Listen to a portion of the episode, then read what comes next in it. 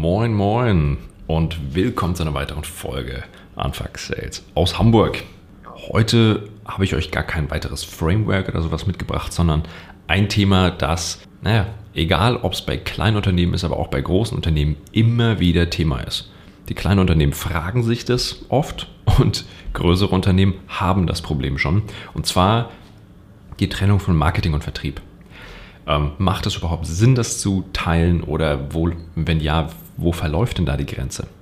Auf die Idee kam ich, weil ich mich an eine Situation erinnert hatte, die mir damals passiert ist. Ich sage jetzt nicht, welches Unternehmen das war, aber ich war auf jeden Fall im Vertrieb zuständig und die Marketingabteilung ähm, meldete sich einfach an einem, an einem, Tag und meinte dann, ja, wir waren doch jetzt auf der Messe, haben da Leads eingesammelt, jetzt müsst ihr die noch konvertieren.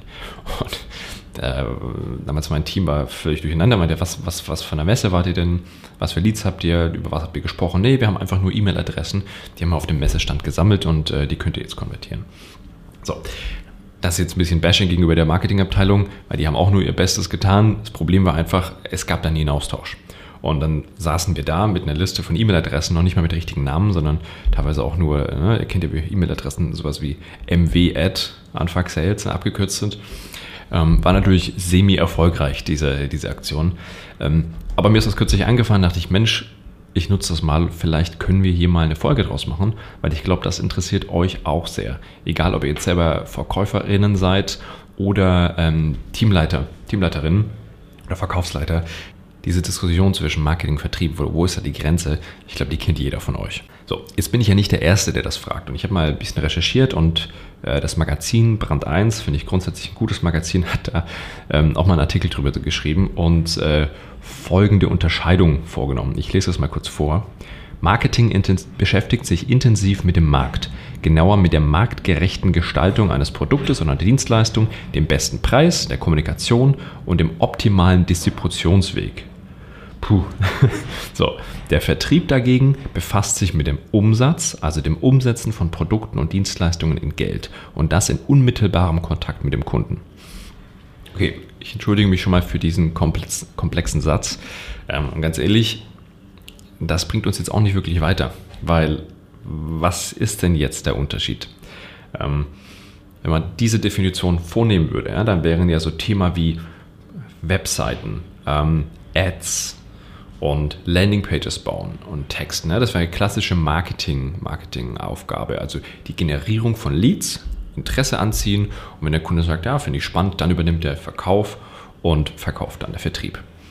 So, aber ganz ehrlich, in der Realität ist es einfach nicht so. Weil in dem Moment, wo Marketing keine Leads liefert oder die Kunden einfach nicht klicken, ähm, dann wird der Vertrieb aufgefordert, da jetzt bitte einfach Telefon in die Hand zu nehmen und Kaltakquise zu machen. Und das ist ja dann auch wieder Lead-Generierung ist das dann nicht eigentlich eine Marketingaufgabe? Also diese die Unterscheidung aus meiner Sicht ist sehr, sehr, sehr veraltet und macht wirklich wenig Sinn. Wenn ich mit KMUs arbeite, dann erkläre ich oft in den Workshops oft erstmal der Marketingabteilung, was denn der Vertrieb von denen braucht. Und den Vertrieb muss ich sensibilisieren, sich auf die Denkweise des Marketings einzustellen. Also manchmal ist meine Aufgabe da gar nicht wirklich Training, sondern einfach erstmal die Brücken zu bauen. Dabei liegt ja so viel Potenzial in der richtigen Kooperation.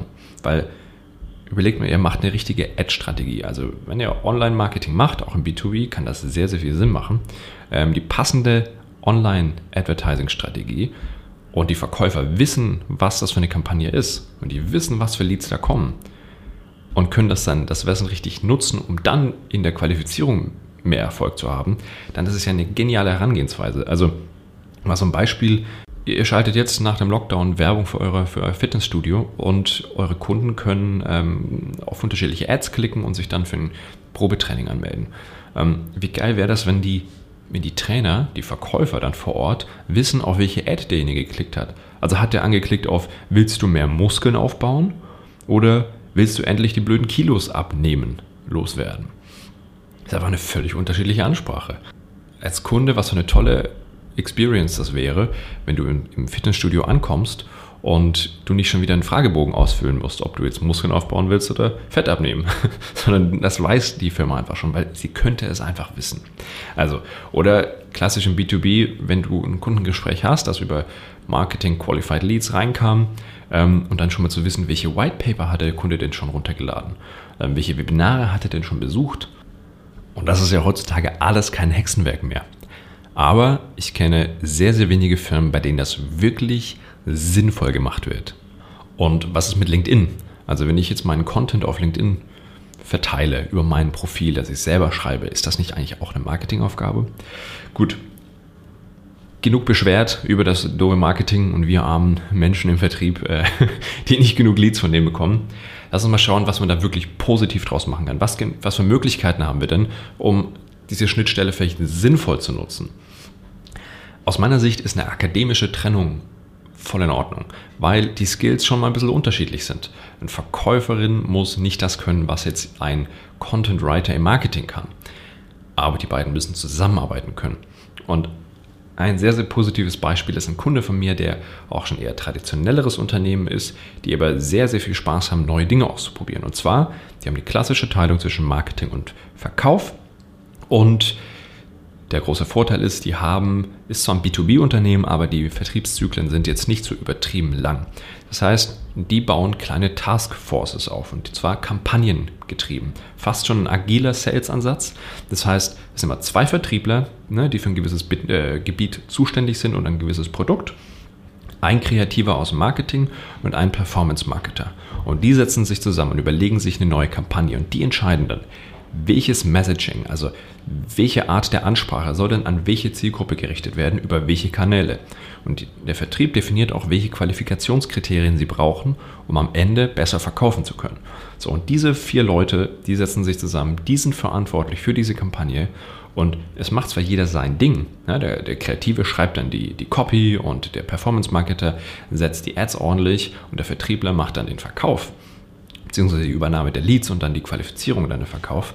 Aber alle vier sind sogar auf das gleiche Ziel gegolt. Ja, das heißt, auch incentive-seitig haben wir da eine Möglichkeit gefunden, das so zu optimieren. Also das, das ist für mich ein sehr, sehr, ein absolutes Best-Practice-Beispiel. Ist wahrscheinlich nicht in jeder Firma machbar, aber zumindest die Richtung macht total Sinn. So, das war heute mein Rant gegenüber dem Problem Marketing-Vertrieb. Ähm, ich hoffe, es hat euch gefallen. Wenn ihr jemanden kennt, wo ihr glaubt, der hätte Spaß an dem Anfang Sales Podcast, freue ich mich sehr über Weiterempfehlungen. Und ansonsten, wenn ihr das noch nicht gemacht habt, geht auf LinkedIn, addet mich, Morten Wolf. Einfach auf mein Profil gehen und vernetzen klicken. Bis nächste Woche.